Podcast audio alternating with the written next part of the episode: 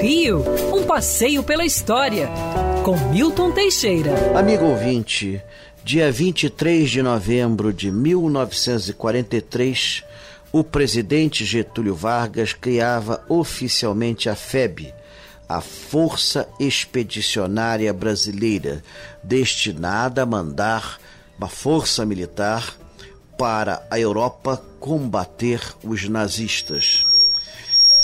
O Brasil foi atacado pelos submarinos alemães a partir de 1941.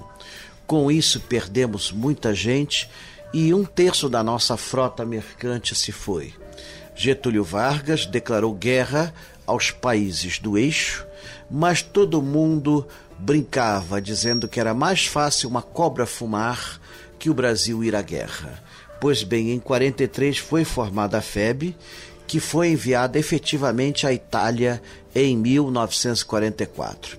Os soldados brasileiros fizeram bonito e venceram várias batalhas, tomando no final o Morro do Castelo, uma das principais posições nazistas da linha gótica da Itália, permitindo a ocupação do norte da Itália. Nossos brasileiros foram heróis, merecem ser lembrados e por isso existe um monumento a eles no Parque do Flamengo, onde repousam 500 brasileiros que deram suas vidas na Segunda Guerra Mundial. E tudo começa num dia 23 de novembro. Quer ouvir essa coluna novamente? É só procurar nas plataformas de streaming de áudio.